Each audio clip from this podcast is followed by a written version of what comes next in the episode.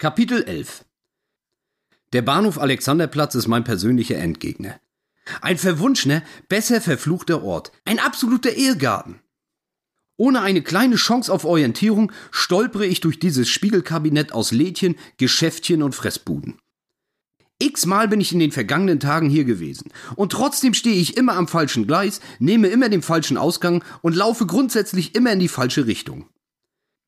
Mit dem Gefühl, dass meine Augen schon ganz gelb sein müssten und mir die Pisse gleich aus den Ohren schwappt, trete ich die Suche nach den sanitären Einrichtungen an. Ah, schau mal hier. Das ging ja schnell.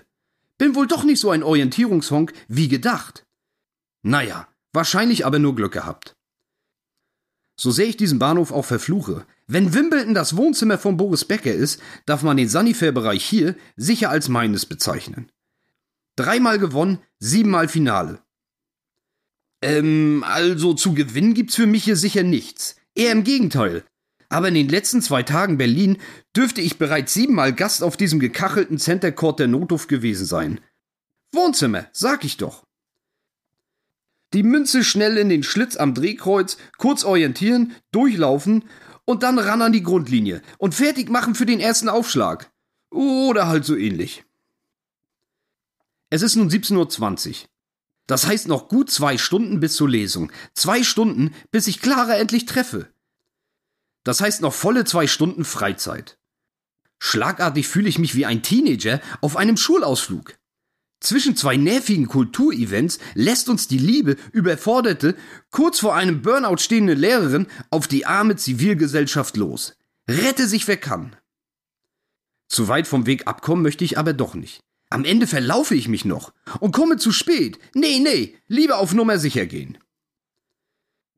Die Route zum Babylon bin ich gestern bereits einmal abgelaufen, um unangenehme Überraschungen auszuschließen. Baustellen, Umleitung und so weiter, man weiß ja nie. Trotzdem kommt mir von allem hier nichts wirklich bekannt vor. Sicher habe ich mich in diesem beschissenen Bahnhof wieder für den falschen Ausgang entschieden. Hä? Was ist denn das hier schon wieder? Ich bin doch über eine Ampel, dann irgendwie rechts und dann mehr geradeaus. Wo ist bloß diese beschissene Ampel? Hm, keine Chance. Google Maps muss mich retten. Also, Telefon aus der Umhängetasche herauskämpfen und navigieren. Aha, falscher Ausgang, war ja klar. Zwei Stunden Freizeit klingen erstmal viel, sind aber eindeutig zu wenig, um sie mit planlosen Umherirren zu vertrödeln. Glücklicherweise scheine ich wieder einigermaßen in der Spur zu sein. Ja, ganz genau. Da ist die Ampel. Supi! Der nächste Punkt auf meiner To-Do-Liste. Nahrungsaufnahme. Ein leises Grummeln oder Knurren kündet von leichten Hungergefühlen. Das gilt es unbedingt abzuschalten. Man stelle sich vor, ich sitze in dieser Lesung, alles ist still, nur Claras wundervolle Stimme verzaubert den Raum und mein Magen feiert Silvester. Ach Gott, wie peinlich wäre das denn? Wann habe ich denn heute das letzte Mal etwas gegessen? Bratwurst im Brötchen auf dem Flohmarkt, oder? Ja, ganz genau. Eine beschissene Bratwurst für den ganzen Tag. Eindeutig zu wenig. Da gibt es noch reichlich nachzuholen. Und zwar schnell. Der Countdown auf meiner Freizeituhr läuft unerbittlich. Tick, tick, tick. Hier muss es doch auch irgendwo Gastronomie geben. Wir sind schließlich in Berlin, in der Hauptstadt und, und. Aha, schnell werde ich fündig. Naja, ähm, naja, Gastronomie? Leider sehr weltoffene Gastronomie.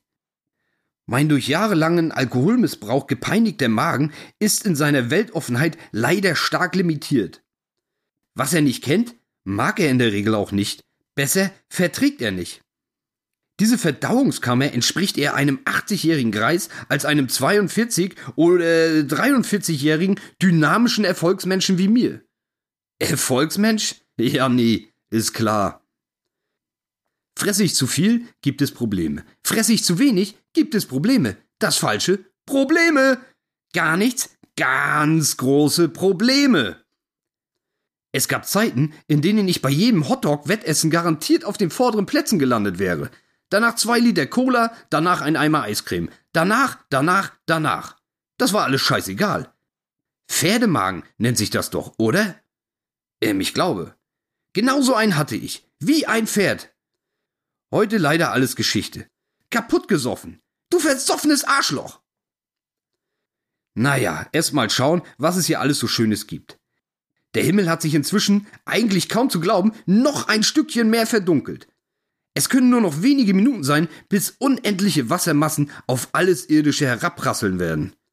Ich sollte mich also lieber beeilen.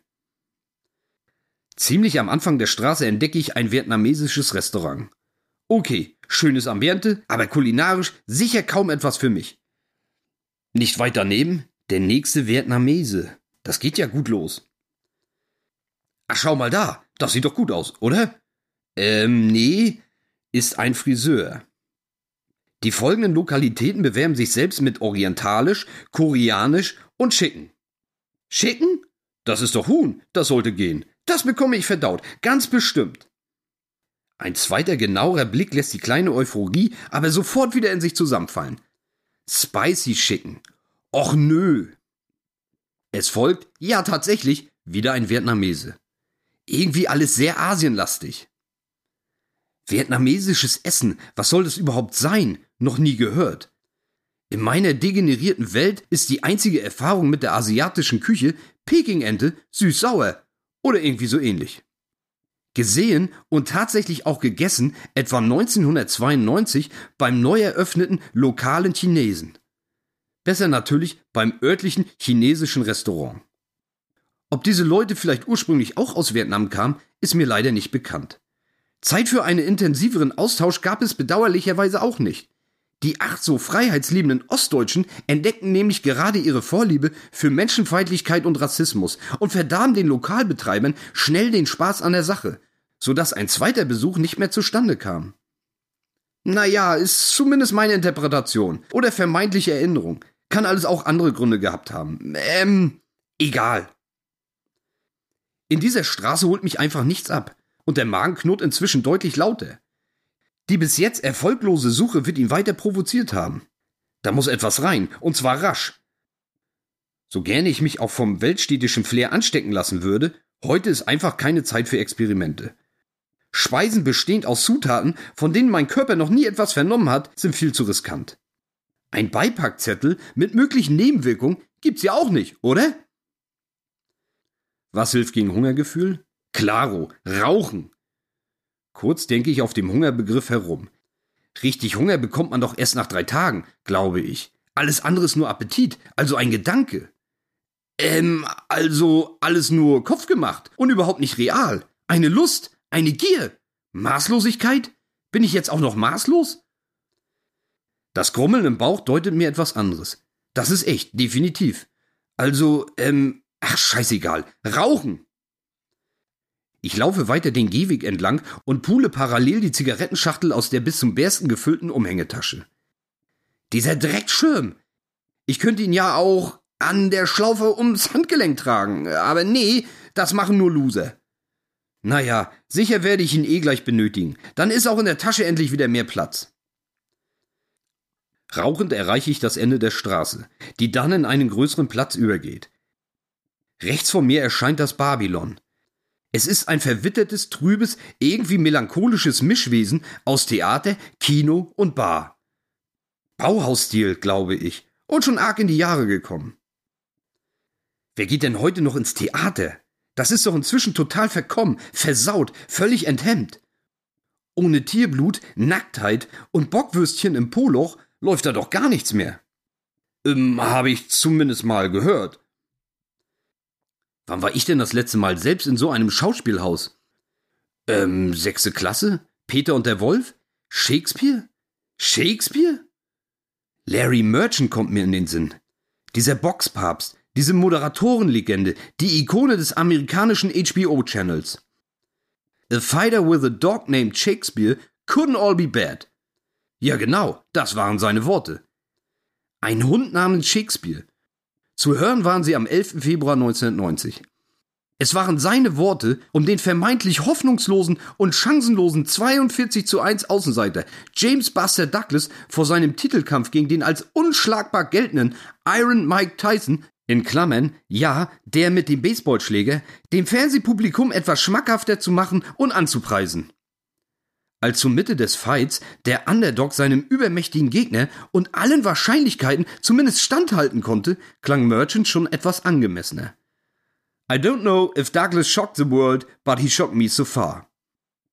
Als finale Analyse reicht sich schließlich ein einfaches, aber treffendes This night makes Cinderella look like a sad story.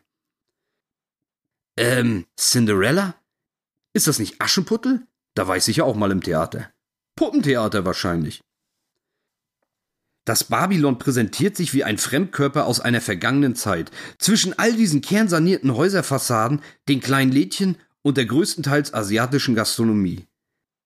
Wie ein fauler Zahn in einem pellweißen Gebiss. Es hat Charme, keine Frage, aber eher so Moppi der Natur. Könnte mal einen neuen Anstrich vertragen, oder? Die graue Außenhaut ist wenig einladend, eine Horde von Investoren und Spekulanten wartet sicher nur darauf, diesen Schandfleck aus dem Straßenbild zu entfernen. Liebe leuchtende Clara, was willst du hier nur? Hier hat seit Josephine Baker sicher niemand mehr geleuchtet. Über den großen verglasten Schwingtüren prangt eine riesige Programmtafel. Aktuelles Programm? Logisch. Clara. Große schwarze Letter auf weißem Untergrund kündigen ihre Lesung an. Rechts und links neben den Eingangsbereich sind Glaskästen angebracht, die die nächsten Veranstaltungen bewerben. Blockbuster? Romeo und Julia? Das MDR Fernsehballett? Fehlanzeige. Nichts von dem Plakatierten ist mir geläufig. Alles mehr so Independent-Zeugs bestimmt. Oder Alternative. Arthouse? Irgendwie so ähnlich. Etwas weiter rechts befindet sich eine weitere, aber viel kleinere Tür, Daneben ein hohes Fenster, welches großflächig mit Aufklebern und Spuckis bepappt ist, die das Innere sicher verdunkeln. Die Städtische davor deuten auf den Barbereich hin, der allerdings geschlossen scheint. Auf der Fensterbank sitzt eine junge Frau und raucht ebenfalls. Ist das Clara? Ähm, nee, kein Leuchten. Die großen Schwingtüren sind noch geschlossen. Claro, ist ja auch noch viel zu früh. Ich biege nach links ab. Direkt hinter der Häuserecke folgt das nächste Lokal. Diesmal italienisch. Na, das passt doch. Italienisch heißt garantiert auch Pizza. Und Pizza geht immer. Egal ob tiefgekühlt oder aus dem Steinofen. Egal ob kalt oder warm. Ordentlich Käse drauf und ich bin zufrieden. Der Laden ist definitiv vorgemerkt. Aus dem Innern tönt Musik, laute Musik. Peter Fox ist zu hören. Oder ist das Seed? Oder Peter Fox mit Seed? Oder Seed mit Peter Fox? Ähm, ist der Sänger von den H-Blocks eigentlich noch bei den Söhnen Mannheims? Gibt's die überhaupt noch? Also die H-Blocks und die, die Söhne Mannheims, meine ich. Ach, kein Plan. Die Musik schreckt mich dann doch ein wenig ab und ich schlendere lieber noch ein Stückchen weiter. Nicht lange. Nachdem ich aus einem Wald von Sonnenschirmen wieder auftauche, lese ich etwas mit Burgern. Yeah, Jackpot! Burger geht auf jeden Fall auch immer. Noch deutlich mehr als Pizza. Deutlich mehr.